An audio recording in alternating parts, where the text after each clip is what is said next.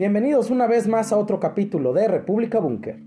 El 2023 empezó como se presagiaba, con los temas de geopolítica a tambor batiente, donde los cambios a largo y ancho del planeta siguen su rumbo de incertidumbre y reacomodo que dejó el año 2022. Es por eso que tendremos hoy como tema a tambor batiente en la geopolítica del 2023. En Europa, los vaivenes internos y externos y sus instituciones de gobernanza son parte fundamental de las agendas de varios países. El caso de Croacia, miembro de la Unión Europea desde el año 2013, es uno de esos ejemplos, ya que en este año entrará a la zona euro y al espacio Schengen, que es el conjunto de los territorios de los estados a los que se aplican plenamente las disposiciones relativas a la suspensión de controles en las fronteras interiores y circulación de personas. Todo esto en el marco de momentos turbulentos para las instituciones europeas. Con esto, Croacia espera que su economía sea más fuerte y estable y que mejore el nivel de vida de sus habitantes. Hay que seguir de cerca la evolución del escándalo de corrupción que ha estallado en el seno del Parlamento Europeo por los presuntos sobornos recibidos por eurodiputados de manos de autoridades de Qatar y Marruecos para impulsar agendas afines a dichos países, y más ahora que la fiebre mundialista aún no termina del todo, ya que la agenda deportiva y política sigue abierta. También debemos observar si queda atrás la debacle del euro, la moneda común de 20 países frente al dólar y otras monedas. En cuanto al aumento del flujo migratorio externo e interno en Europa a raíz de los conflictos y crisis nacionales, es un tema que genera dudas de la manera en la que se piensa resolver, sobre todo con una nueva relación en construcción con el Reino Unido y su futuro tras el Brexit que está en marcha. Además, el asunto pendiente de la revisión de la candidatura de Ucrania como posible miembro de la Unión Europea en medio de la guerra emprendida por Rusia es parte de las agendas de varios países, teniendo un papel sumamente relevante y donde se desprenden muchas decisiones que impactan en la geopolítica mundial en materia comercial y económica. El debate y señalamiento de los países europeos respecto a su política exterior y defensa que esté centrada en los intereses europeos y no en los estadounidenses, bajo la sombra de la amenaza rusa, es parte del movimiento hegemónico que los Estados Unidos no pueden perder de vista respecto a su aliado en seguridad como lo es la OTAN. El mundo tiene sus ojos puestos en que la creación de una nueva relación comercial y política con China y Rusia en medio de las tensiones globales existentes y dadas las necesidades de la Unión Europea de mantener la paz en Eurasia, es parte de los grandes retos geopolíticos del viejo continente.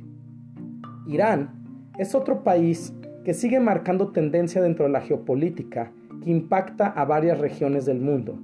ya que las polémicas y la efervescencia social siguen dando de qué hablar y siendo un dolor de cabeza para el gobierno de los ayatolas,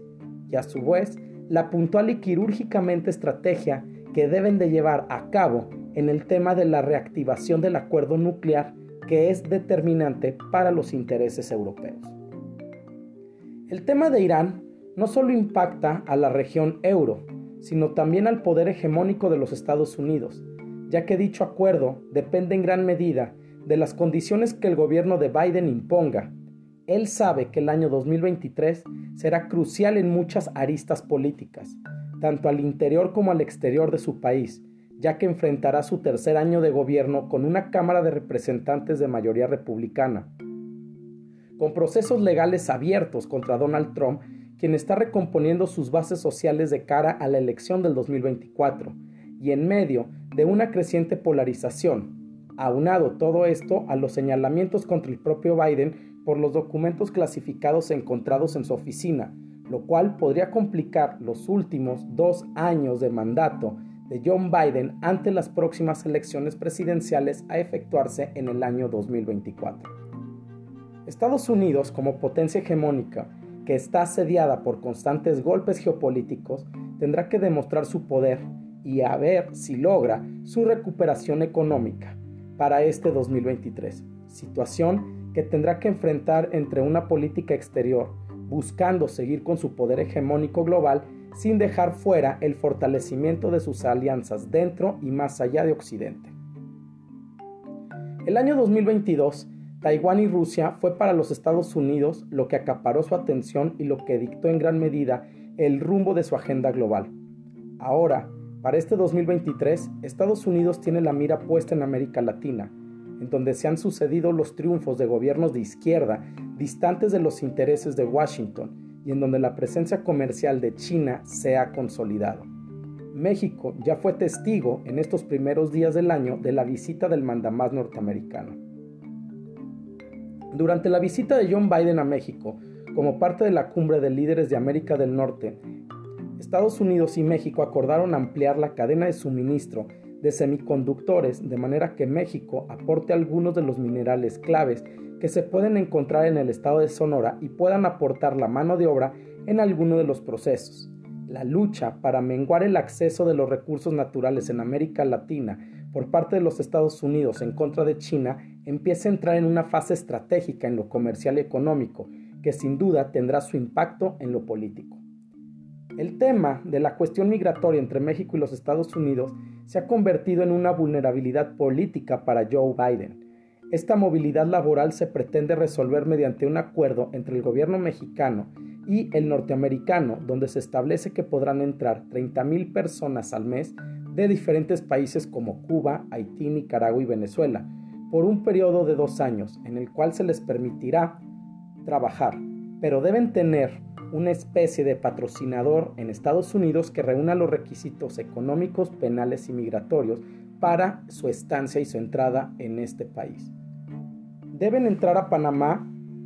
México o Estados Unidos de manera regular. De otro modo, no podrán acogerse a este proceso y serán expulsadas hacia México, quien aceptará el retorno de 30.000 personas al mes de estos cuatro países. Eso fue algo que indicó la Casa Blanca en una hoja informativa y por lo tanto también hace el señalamiento de que estas personas no podrán regresar en cinco años. Esto genera todo un tema de logística laboral y sobre todo de inserción social que pondrá en jaque a la región de Centroamérica y el Caribe si esto no se llega a concretar de una manera estratégica. Con esto, los Estados Unidos se libran un poco del tema migratorio para enfocarse en actividades políticas en América Latina. La inundación del fentanilo por parte de los violentos cárteles mexicanos tiene márgenes de ganancias enormes. Esto está provocando una revolución y está cambiando drásticamente el modo de operar del crimen organizado en México y los Estados Unidos, lo cual implica actuar de manera, actuar de manera rápida y consistente frente a un tema de seguridad bilateral. En la parte sur del continente americano, las crisis en Perú, el autoritarismo en Venezuela y Nicaragua, el regreso de Lula en Brasil, las manifestaciones en contra del propio gobierno de Lula en Brasil son focos de atención para Estados Unidos dentro de la región.